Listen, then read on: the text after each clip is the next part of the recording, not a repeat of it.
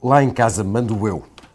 Este é o título de uma rúbrica de crónicas da Catarina Pereira na Tribuna Expresso que temos andado a ler durante o Mundial de Futebol. São crónicas geniais de humor, inteligência e conhecimento, no caso desportivo, marcas aliás da Tribuna Expresso.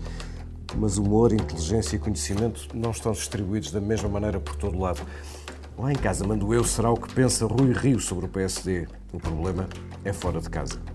Porque a contestação interna ao presidente eleito este ano nunca parou, desde o Luís Montenegro, no próprio Congresso que entronizou Rui Rio, até Miguel Relvas, que este sábado escrevia no Expresso que o PSD não tem agenda para o país, tem vindo em progressivo decréscimo político, perdeu o ideal e afundou-se num taticismo autodestrutivo. Miguel Relvas culmina na frase: O PSD optou pela má moeda e matou a boa. A violência da crítica de Relvas surpreende, mas a crítica não. A novidade é, na verdade, outra. Rio foi posto em causa pelos seus próprios companheiros, com decisões e defesas de posição contraditórias. É o caso de Fernando Negrão ou de Silva Peneda, só para citar casos da última semana. Rui Rio impõe-se ou desfaz-se? Esta segunda-feira, Rio encontrou-se com Negrão e no fim falou. E hoje, terça-feira, 26 de junho, o dia em que estamos a gravar este episódio da Comissão Política, vai receber os líderes dos sindicatos dos professores que estão em greve. E enquanto isso, Enquanto isso, Marcelo vai estar com Donald Trump, mas sem conferência de imprensa, sabe-se lá, se para evitar riscos. São estes os três temas deste episódio. Comigo tenho a Ângela Silva, jornalista de política do Expresso. Olá, bom dia. A Isabel Iria, jornalista do Expresso que acompanha a área de educação. Bom dia. E o Vitor Matos, editor de política do Expresso. Bom dia. Eu sou o Pedro Santos Guerreiro. Seja bem-vindo a este episódio da Comissão Política.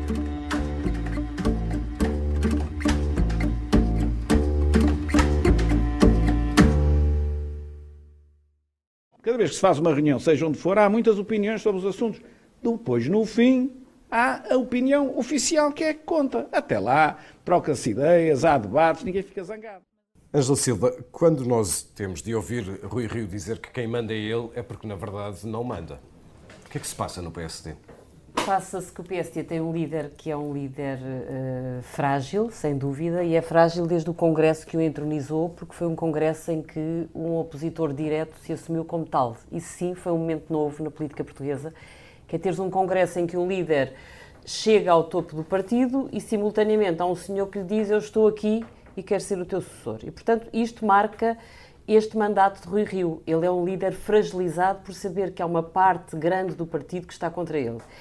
E depois há um segundo problema, é que esse lado, que é a oposição armada contra Rui Rio, está no grupo parlamentar. Grande parte do grupo parlamentar preferia Luís Montenegro.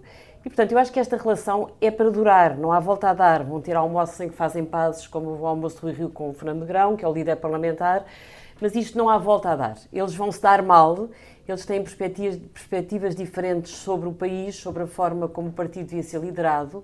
E, portanto, Rui Rio, neste momento, é um líder que tenta, sobretudo, jogar uh, no tempo, ganhar tempo, uh, apostar no médio e longo prazo e sobreviver. É sobretudo isso. Eu não sei é se isto para o país, para o grosso dos eleitores portugueses, se tem um impacto tão grande quanto às vezes tem para nós, que conhecemos estes meandros e os bastidores.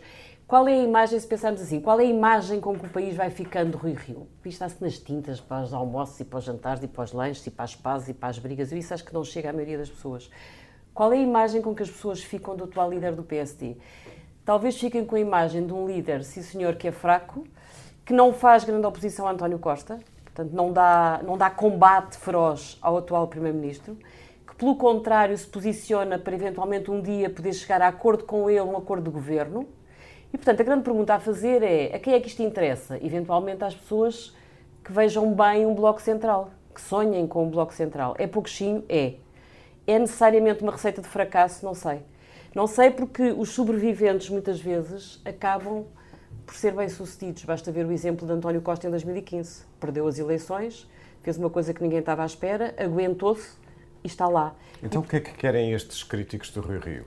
Do ponto de vista de calendário, se quisermos, ou seja, há eleições dentro de pouco mais de um ano, querem que ele se mantenha fraco, ou pelo menos exposto a essa divisão interna até às eleições, querem que ele caia antes, querem que ele eh, esteja em condições de, perdendo essas eleições, caia depois. O que é que pretendem? Eu acho que não querem que caia antes, querem desgastá-lo progressivamente. A minha dúvida é se querem desgastá-lo ao ponto de contribuírem para uma maioria absoluta de António Costa, porque se isso acontecer, Rui Rio cai no dia das eleições, mas o líder que vier a seguir para o PST vai levar com um primeiro-ministro reforçado com uma maioria absoluta. Portanto, será um líder do PST para estar seguramente quatro anos na oposição. Pode ser que lhe dê jeito, porque também não se vê nesta altura nenhum líder que esteja verdadeiramente bem preparado para ser a tal boa moeda que todos pedem. E, portanto, teria tempo para isso. Agora, eh, se o desgaste for eh, intermédio, se Costa ganhar as eleições, mas Rio conseguir evitar uma maioria absoluta do PS, Uh, bom, talvez seja a coisa melhor para um futuro líder do PSD, porque talvez António Costa, sem maioria absoluta, não consiga durar uma legislatura inteira. O problema é que também não é líquido que, se Rio evitar a maioria absoluta de Costa, caia a seguir às legislativas. Portanto, há aqui um jogo de desgaste por parte da oposição a Rui Rio que tem que ser bem calculado. Tu dizias que, os, que a maioria dos portugueses provavelmente está nas tintas para estas guerras internas, eu concordo contigo, mas quando se olha para as sondagens e se vê o PS a cair há alguns meses, não se vê o, o, uma transferência de, de, Sim, de intenções pronto. de voto para, para o PSD. O PSD está a crescer, mas não, mas não muito. Portanto, seja por essa razão, seja por outras, um, Rui Rio também não vai conseguindo, pelo menos até agora, impor-se como uh, uma alternativa evidente pelo menos uh, nas sondagens. Isso também o fragiliza, não é? Sim, e isso eu acho que se deve sobretudo àquilo que nós já andamos a falar há várias semanas, que é o facto de ele não apresentar propostas diferentes. Portanto, ele tem apresentado algumas. Eu acho que o discurso dele nas jornadas parlamentares foi bom. Pronto, foi abafado, porque há aquele clima de crise e porque os deputados dizem mal dele, é? mas acho que o discurso dele foi bom no sentido de que ele denuncia uma questão que é. Uh, António Costa disse que acabou a austeridade. Portanto, com este governo tinha acabado a austeridade. Mas então, se acabou a austeridade, porque não pagar mais aos, aos professores e porque não dar mais direitos aos funcionários públicos e porque não não sei o quê. Portanto, este, este discurso eu acho que pode fazer um caminho. Quer dizer assim, é tanga, a austeridade não acabou. E essa, aliás, é uma questão importantíssima, porque este governo tem duas marcas. Tem a marca da habilidade política do Primeiro-Ministro, mas tem a marca da severidade nas contas de, de Mário Centeno. E este dilema, António Costa vai, vai ter que o gerir com cuidado daqui até às legislativas. E Rui Rio vai uh, aproveitar este trilho, que é dizer, bom, então se a austeridade acabou, porque é que isto está tão difícil? Agora, ele não tem mostrado uh, alternativas, não tem posto propostas novas em cima da mesa. E os portugueses podem estar cansados do desgaste progressivo do governo, para o qual o PC e agora uh, os sindicatos estão a dar um grande contributo, mas simultaneamente podem não olhar para o Rio e não ver verdadeiramente uma alternativa. Portanto, Rio vai ter que no próximo ano pôr em cima da mesa algo de diferente para mostrar em que é que verdadeiramente se diferencia do atual governo. Vitor Matos, e como é que a relação com a bancada se vai uh, processar daqui até às eleições?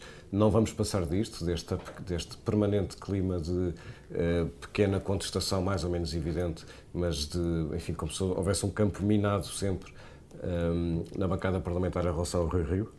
Vamos ver, porque eu acho que o que aconteceu esta semana só vai piorar a situação há, um, há uma questão que eu, eu acho que isto é inédito, não me lembro de nenhuma vez, de um líder sentir a necessidade de ter uma fonte autorizada a falar para a Lusa a dizer que a bancada parlamentar do partido tomou uma decisão à revelia dele.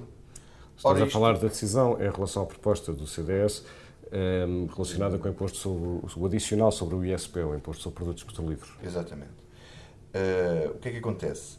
o Rui Rio não lidera, não lidera o partido e não lidera a bancada e não se coordena e não lidera a bancada, ou os deputados não querem saber dele e o líder da bancada faz o que bem entende e nenhum dos cenários é bom.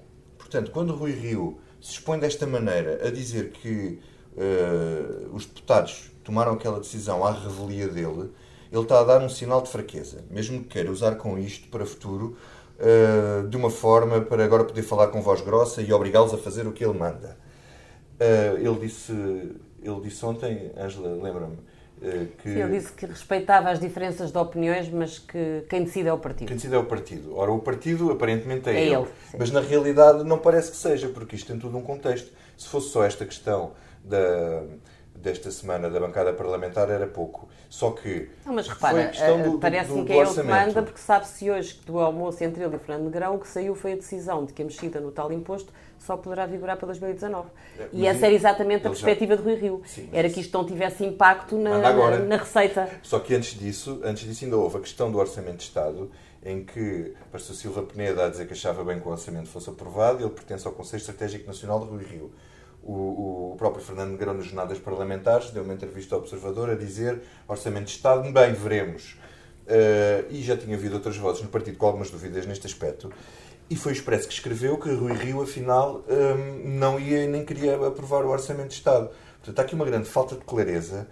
Aparentemente, uh, não parece haver estratégia. E se há, o líder parece não os comunica às pessoas com quem trabalha na sua direção.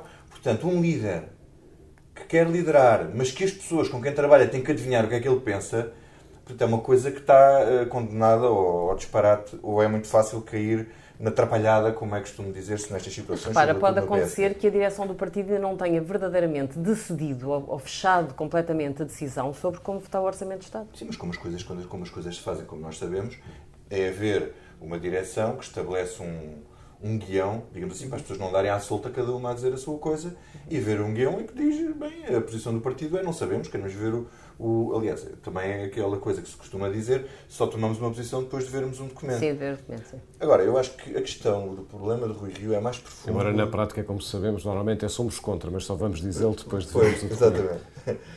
Mas a questão de Rui Rio acho que é mais profunda ainda eh, do que aquilo que estávamos a falar aqui. Eu acho que as pessoas, de facto, estas minudências são boas aqui para nós pensarmos e falarmos e comentarmos, mas depois a grande questão, eu acho que nem é a falta de propostas, mas sim a falta de aparecer como uma alternativa. Quer dizer, António Guterres apareceu como uma novidade em relação ao Cavaco Silva. Sim. Uh, Sócrates apareceu como uma novidade em relação ao Santana Lopes. Uh, era o plano tecnológico, essa, esse grande PowerPoint que nunca Sim, foi mais do que isso. É verdade. Mas, mas a verdade é que os primeiros ministros que tiveram algum sucesso e, e, e Cavaco Silva, que apareceu como uma novidade em relação ao Mário Soares, todos eles tinham alguma coisa de novo em relação aos, àquilo que estavam para trás. E o Rui Rio não aparece como. Parece como um parceiro para o Partido Socialista. Não, não traz nada. Houve aqui um fogacho, não é? Que foi a, a demografia, a questão da, da, da, da, demografia, a forma como foi lançada, mas durou muito poucos dias. Mas mesmo isso, isso é no âmbito das propostas e o que as pessoas, acho que os, os eleitores mudam de sentido de voto ou vão atrás de um líder por umas questões até mais emocionais. Isso funciona se estiver englobado em características de boa comunicação, de, de atitude. Portanto, Miguel e, Ralvas tem razão quando diz que, não, que Rio Rio não tem uma agenda para o país? Até agora estamos para ver, mas agora tem tantos papers e tantos grupos de trabalho para apresentar coisas. Eh, vamos ver se vão somar mil milhões em 18 anos como eh, quanta despesa vão somar depois da, da proposta que, que, apresentaram sobre a natalidade, que nós fizemos as contas e que ele dava, ao fim de 18 anos, mais de mil milhões de euros despesa para o Estado. O que tu estás a dizer, no fundo, é que Rui Rio não marca pelo carisma, não marca porque ele não tem carisma. Mas é estranho, isso é, isso é, isso é verdade. Não era, Angela? Ele não era tem... uma coisa que se esperava que ele tinha carisma. Não, ele é um bicho coisa... diferente, Sim. sem dúvida nenhuma. Ele é um bicho político diferente. Portanto, ele é um bocadinho, ele, ele podia explorar muito mais o facto de ser o antipolítico, porque tudo isto faz parte do, do antipolítico, é o tipo que faz as asneiras em público e que dá a impressão que não se rala nada com isso. Pronto, ele não tem carisma, portanto, eu acho que a única maneira dele se afirmar vai ser mesmo uh, afirmar-se para perder bem as legislativas. Uhum. Para as ganhar não me parece que tenha dinâmica para isso. mas para as perder bem e, portanto, para sobreviver. voltamos à conversa... trabalhar nesse cenário do perder bem. É, voltamos à conversa da sobrevivência. Agora, para isso, eu acho que o que lhe resta não é uh, uh, encontrar um carisma que objetivamente não tem, é se calhar ter uma tal agenda de, de, de propostas que as pessoas olhem e digam, este tipo é sério, foi feito um trabalho sério, isto faz sentido, isto vai ao encontro de algumas necessidades de setores importantes da sociedade portuguesa e isto, se calhar, como ajuda a um governo de António Costa, fazia sentido. Não sei. É preciso gostar do Bloco Central, não sei quem gosta. O que é que Rui Rio, por exemplo, pensa sobre a greve dos professores? Este é já o segundo tema. Rui Rio vai receber esta tarde, a tarde desta terça-feira, representantes dos sindicatos. Nós estamos a entrar na segunda semana de greves uh, às avaliações. Uh, nós sabemos, Isabel Aria, nós já sabemos, só para fazer aqui a passagem, uh, o que é que Rui Rio pensa sobre as greves dos professores. Pois, sobre as greves em particular, ele ainda não se pronunciou. Sobre a questão de fundo, que é a contagem do tempo de serviço, não tem sido tão assertivo quanto, por exemplo, foi o seu vice-presidente David Destino, que em entrevista ao Expresso Diário e depois ao público e à Rádio Renascença, disse que recuperar todo o tempo de serviço dos professores era uma questão de aumentar justiça e de equilíbrio. Uh, dias depois, penso que dias depois, Rio veio dizer que eventualmente até compreenderá os argumentos financeiros do governo para para não levar essa, para não, não fazer essa contagem integral do tempo de serviço, que acha que houve um defraudado de expectativa, mas que financeiramente até pode ver alguma razão dos argumentos do governo. Portanto, é, é outra que forma de dizer, dizer, os professores têm razão, mas como disse António Costa, não há dinheiro. Pronto, exa exatamente. E portanto não sei o que mensagem é que ele vai transmitir hoje aos sindicatos, porque seguramente não é essa que eles, que eles estarão à, à espera. Mas estando nós na segunda semana, a entrar na segunda semana de, de greves às avaliações, e os efeitos desta greve vão ser sempre em crescendo, eh, porque as avaliações se vão atrasando, um, como é que, qual é o impacto que já começa a sentir-se desta greve? O impacto não apenas nos alunos, mas desde o ponto de vista da contestação sindical e da sua relação com o governo? Sim, o, o, de facto, o, o impacto da, da, greve, uma greve medindo os efeitos pelo impacto, aqui está a ser um sucesso total e nem sequer há divergências nos números entre o Ministério e os sindicatos, como é costume. Uh, na sexta-feira, ambas as partes fizeram um balanço e apontam exatamente o mesmo sentido. Uh, os sindicatos dizem que não se, que não se realizaram 96% dos conselhos de turma, e o Ministério admite que 90% dos alunos dos anos em que não se realizam exames estão sem notas. Portanto, isto de facto está a causar perturbação, não tanto nos alunos diretamente, porque ainda há aqui uma margem de manobra. Enquanto este protesto correr durante o mês de junho, não há assim um grande problema, há atraso no lançamento das notas. O problema vai ser em julho, quando, as, quando se cruzar com o calendário do, da segunda fase dos exames, do acesso ao ensino superior, etc. E por isso nós esta semana vamos ter um desenvolvimento importante que é um, há um colégio arbitral que neste momento vai ter que decidir se vai ser convocado ou não serviços mínimos a esta greve. Se convocar, a greve deixa de ter efeito e as coisas podem cernar, pelo menos desse vista, do ponto de vista da, do funcionamento das escolas e do, do fecho do ano letivo. Se não convocar, temos aqui um problema que se arrasta. Mas, é, mas, mas, não é fácil uh, impor os serviços mínimos, uma vez que esta greve consegue bloquear as, tem a especificidade de conseguir bloquear as avaliações quando uh, está em greve, quando falta apenas um professor. Um professor. Exato. Uh, portanto, Aliás, o Ministério estabelecer... chamou a atenção para a desproporcionalidade, é que basta 10% dos professores aderiram à greve, mas 90% dos alunos ficaram sem, sem as avaliações. Uhum. Isso é uma questão que vai ser, ter que ser analisada do ponto de vista jurídico, porque, de facto, convocar serviços mínimos neste tipo de greve corresponde a convocar serviços máximos, ou seja, a dizer todos os professores vão ter que estar presentes naquela reunião e, portanto, isso é uma questão do, do, do, do direito à greve e do direito laboral que vai ser uhum. depois discutida entre os três elementos que compõem esse, esse colégio arbitral. Depois há a questão da negociação, que, que traga que voltará a acontecer mais tarde ou mais cedo, porque é isso que manda a declaração de compromisso assinada em novembro. E eu lembro-me que isso também é importante. A declaração, ou seja, os, aquela espécie de tentativa de acordo entre o governo e os sindicatos, foi assinada a 15 de novembro e o governo andou a empatar, e agora estamos em junho mas de facto existe uma declaração de compromisso, existe uma lei do Orçamento do Estado que manda as partes negociar. E por mais afastadas que as partes estejam, elas vão ter que se sentar à mesa e assinar uma ata, um papel, onde dizem o que é que acordaram ou, ou não acordaram. E nisso Mário Nogueira penso que terá alguma razão quando diz todos estão a dizer que estão disponíveis para a negociação, Mário Nogueira diz então convoque uma reunião porque não cabe aos sindicatos eh, fazer essa convocatória formal, digamos assim. E, e neste... Isabel, o que me parece é que a frase de António Costa, não há dinheiro, marca uma posição muito definitiva e muito fechada. E por acaso acho que é dos conflitos mais extremados desta legislatura, porque quer dizer, os professores dá a impressão que interiorizaram que têm direito àquilo Sim. e que não vão ceder, não é? E acham até que se ainda podem ganhar. E o Costa foi completamente perentório. Eu acho que o governo não vai ceder. Portanto, tu tens aqui uma situação complicadíssima para gerir. Eu não sei mesmo. Nós escrevíamos, o Filipe Santos Costa assinava um texto a semana passada em que dizia que o Presidente da República estava preocupado. Isto sim preocupava mais do que orçamento e não sei o quê. Porque tu aqui vês mesmo um confronto muito radicalizado. Não sei se isto não pode ser a gota de água que eventualmente possa até provocar uma crise política. Vai depender muito da vontade do PC a decisão do PC, se quer ou não quer dar um pretexto a Costa para abrir uma crise política, é, é, vai, vai decidir o desfecho disto. Mas há, aqui um, há aqui um nó terrível para desatar. E o próprio Carlos Silva da UGT já sinalizou, sinalizou isso nas declarações ao Expresso, a Rosa Pedroso Lima, em que disse o seguinte: se quiser evitar dissabores na governação e nas expectativas eleitorais é. para 2019 é melhor António Costas fechar o processo negocial dos professores. Atenção, dissabores na governação, orçamento de Estado Sim. e nas expectativas eleitorais. É, é. Maioria absoluta, um bom resultado. É. Depois faz uma regressão para 2008 e lembrar a crise com, com o marido Luz Rodrigues. Portanto, ele diz que isto é um nó Está Vitor, isso é mesmo verdade dos professores com quem tenho falado e dos, das posições públicas até assumidas pelos diretores que normalmente são mais contidos eh, eles relatam um clima de grande, grande, grande desagrado e afastamento dos professores em relação ao PS este dossiê não for, não, não, não, não for concretizado da forma como eles esperam. E, portanto, por aí parece-me, mais fundo... uma vez, essa parte do eleitorado se não houver grandes avanços, está perdida. É, e António Costa, estavas a falar muito desse compromisso que foi assumido em novembro. O que António Costa fez foi empurrar com a barriga, no fundo. Foi para garantir também que o Orçamento de Estado passava na altura. Passava na altura. O problema é, mais uma vez, a questão de Mário Centeno. Quer dizer, uhum. quando tens o Ronaldo Sim. na equipa, não podes deixá-lo no banco e o Centeno vai mandar nisto e não vai,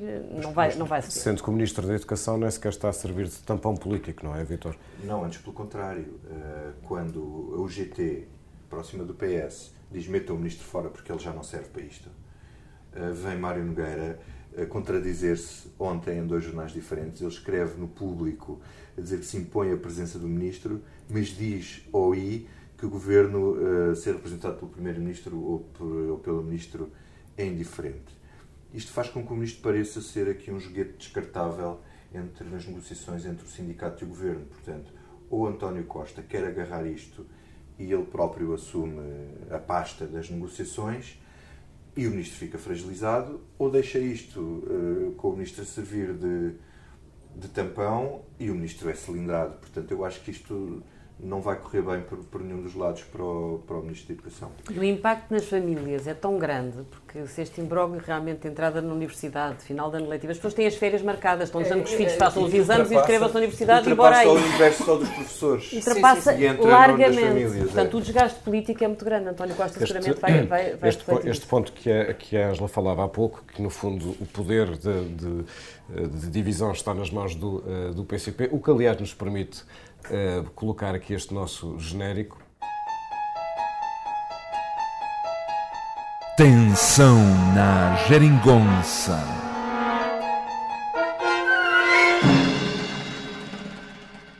É um clássico nesta Comissão Política. Ângela, o Bloco de Esquerda está numa posição muito diferente, aliás, em coerência com o que tem sido os últimos, uh, os últimos meses, não é? Portanto, o, o, Bloco está cada vez mais diferente do PCP na sua relação com, com o Governo. Sem dúvida. O Bloco, aliás, praticamente deixou de falar dos professores.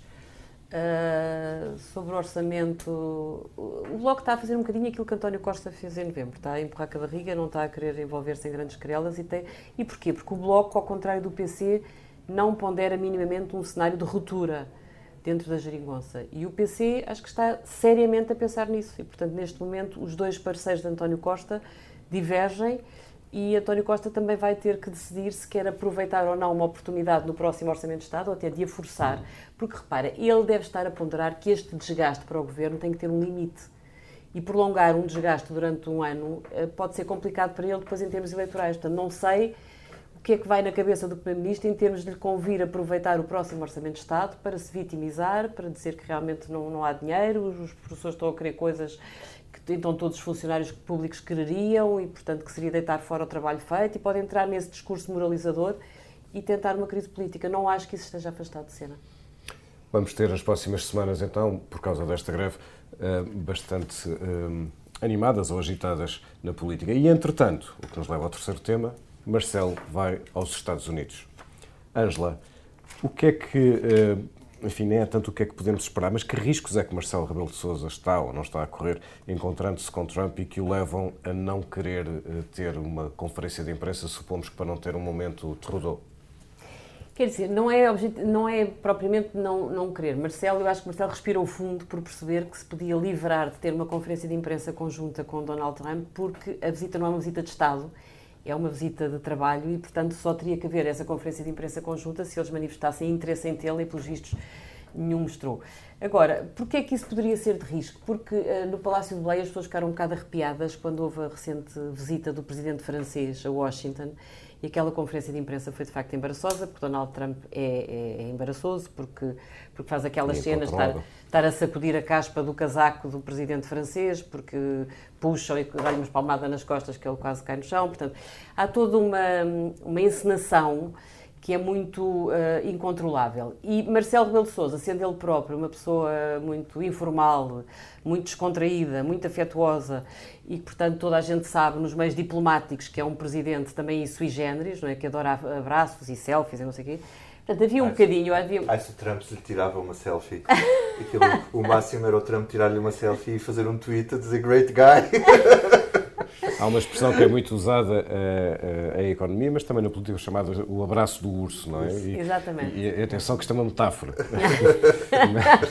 Digamos que se numa conferência de imprensa existisse um momento abraço do urso de Trump a Marcelo, podia ser uh, embaraçoso. É embaraçoso. Eu acho que Marcelo percebeu isso, acho que sobretudo o staff de Marcelo percebeu isso, acho que os diplomatas que preparam a visita perceberam isso e, portanto, acho que há aqui alguns cuidados. Para além disso, há uma agenda que interessa, portanto, há três ou quatro pontos importantes que vão estar em análise. Um tem que ver com o interesse dos Estados Unidos em utilizarem mais as lajes no âmbito do combate ao terrorismo. Aliás, tiveram em Portugal recentemente congressistas lusodescendentes que vieram exatamente preparar um pouco eh, e abrir caminho para essa negociação. Depois há o interesse dos Estados Unidos de entrar no mercado de energia na Europa, porque a China está aí, não é? É a EDP que o diga, e portanto os Estados Unidos querem muito aproveitar cines para que o gás uh, norte-americano entre uh, na Europa, portanto cines ser uma porta de entrada. E depois há toda a questão da NATO e há também o combate ao terrorismo, acho que é central, e, e depois há uma grande comunidade portuguesa nos Estados Unidos. Os Como? Os lusodescendentes, o Marcelo fez questão de frisar com um milhão e meio de portugueses e com esta crise toda das migrações, imagino que ele lá no recato das conversas lhe fale, Exato, lhe fale da posição dos, dos portugueses e quão bons são os portugueses quando emigram para outros países. Depois ainda há outra agenda que tem a ver com a do Ministro dos Negócios Estrangeiros, que Uhum. foi à frente. E é engraçado, porque com esta administração de que Portugal e, e o poder atualmente está muito distante, conseguiram ter eh, reuniões, encontros bilaterais, que não houve com a mesma intensidade no tempo de, no tempo de Barack Obama, em que Portugal estava sob resgate, e, enfim, uma série de problemas e outras prioridades. E, e Augusto Santos Silva reuniu-se com, com o secretário de Estado, o Mike Pompeo, e com o conselheiro de Segurança Nacional, com o John Bolton, e porque há também outras questões de segurança envolvidas, como as do Atlântico, e que onde entra também aquela questão que nós também eh, noticiámos há umas semanas das, das fragatas eh, que os americanos nos querem impingir, porque há uma necessidade de, de controle, sobretudo eh, no que tem a ver com a circulação de submarinos na, na, na- portanto, en- entre a África e os Estados Unidos, e os Açores estão numa ótima posição para, para Uma opção geográfica, não é? Ou seja, Estratégica. embora divirjam brutalmente Marcelo e Trump em questões centrais da atual agenda internacional, seja a questão dos refugiados, seja a questão dos imigrantes, seja a questão do, do conflito comercial eh, com, a- com, com, a Europa e com a China, seja a questão do proteccionismo comercial. Portanto, Marcelo aí diverge absolutamente de Trump, mas depois há interesses comuns e que têm muito que ver com questões de segurança e defesa no âmbito da NATO e num contexto internacional que é aparentemente imprevisível e potencialmente explosivo. E, e, e é verdade, o trabalho de Sapa de Santos Silva foi Eu importante para coisa. que a reunião possa ser produtiva. Sabes, eu diria uma coisa que, é que, que não deixa de ser interessante, e a diplomacia portuguesa tem muito disto, que é, no momento em que todos os países se retiram da proximidade dos Estados Unidos, Portugal tem uma, uma aliança com os Estados Unidos muito antiga.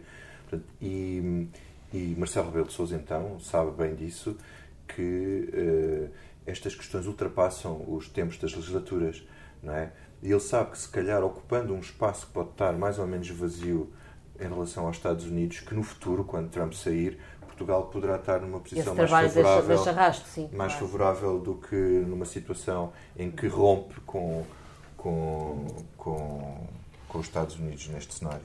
E enquanto rompemos e não rompemos, há coisas que não nos saem da cabeça. Ângela, o que é que não te sai da cabeça? Olha, o que não me sai da cabeça é o desmaio de Marcelo Rebelo de Sousa e toda a gente eh, falou muito porque se lembrou da reação vagal de Cavaco Silva, mas eh, parece que não tem que ver com isso, felizmente. Foi uma indisposição, foi uma intoxicação e a mim não me sai da cabeça esta ironia que é Marcelo ficar indigesto entre um encontro com Putin e um encontro com Trump. De facto, não, não faz bem à saúde. Não é, qualquer- não é para qualquer um. Isabel, o que é que não te sai da cabeça? Olha, um, um estudo publicado na semana passada pelo Banco de Portugal, não muito anim- animador, com base em dados do, do INE, e que concluiu que em Portugal, e olhando para os últimos 15 anos, cada geração que passa regride face à anterior em termos de bem-estar, isto olhando para os padrões de, de rendimento e de consumo. Quer isto dizer que, simplificando, o irmão mais novo que estude tanto quanto o irmão mais velho, quando chegar à idade dele, estará muito provavelmente a ganhar menos. E isto, como perspectiva de vida para os mais novos, não, não é muito animador. Significa que se os nossos pais nos ajudaram a nós, nós temos que nos preparar para ajudar muitos nossos filhos. Oh, diabo! Vitor, A minha, apesar de não me sair da cabeça aquela trivela incrível, extraordinária do Quaresma entrar ao ângulo, aquilo que foi tirado à esquadria, uma coisa impossível de se meu fazer Deus, com o que para aí vai a poesia. Não me sai da cabeça o falhanço do Ronaldo frente ao guarda-redes iraniano. O que me fez ir buscar outras memórias que hoje, quando estava a escrever o, o Expresso Curto, que foi os falhanços de penaltis dos melhores do mundo. O Maradona falhou penaltis eh, no Mundial, o Platini falhou penaltis O Messi, no Mundial. na semana passada. O Messi na semana passada e o Baggio, que O falhou um penalti e entregou a taça eh, a- a- a- ao, ao Brasil. Portanto, justificas tudo em Ronaldo. Bom, eu, além de não me sair da cabeça também essa trivela, a Quaresma é um jogador que envelheceu tão bem, que devia, enquanto jogador, que devia agora parar de envelhecer e jogar para sempre. Mas, na verdade, o que não me sai da cabeça é um estudo do, um, que foi feito sobre a, a mudança, ou a possibilidade de mudança do Infarmed de Lisboa para o Porto. Isto é um assunto que politicamente está morto, como sabemos. Uh, e na altura foi uh, atirado para a frente com, de costume, vamos encomendar um estudo. E o estudo tem que estar pronto daqui a seis meses. Os seis meses acabaram e o estudo foi, eh, enfim, ele ainda não é público, mas já foi revelado pelo Jornal de Notícias esta segunda-feira e conclui que essa mudança de Lisboa para o Porto até pode aumentar a produtividade e, portanto, ser favorável para o Infarmed. Estou curioso para ver como é que uh, o Ministro da Saúde vai descalçar esta uh, bota. Uh, se ignorar o estudo ou se encontrar no estudo outros argumentos para justificar aquilo que parece certo, que é, haja, as, sejam as conclusões do estudo quais forem, já não vai acontecer rigorosamente nada. E assim chegamos ao fim deste uh, episódio da Comissão Política, que teve a edição multimédia do André Taíde e a ilustração do Tiago uh, Pereira Santos, e vamos acabar todos juntos na América com o tio Sam. Eu fui à médica ver se era uma hepatite, mas não tinha solução. Eu fui à médica ver ser encefalite Eu fui à médica ver ser uma hepatite Mas eu não tinha solução. Eu fui à médica ver ser espanhola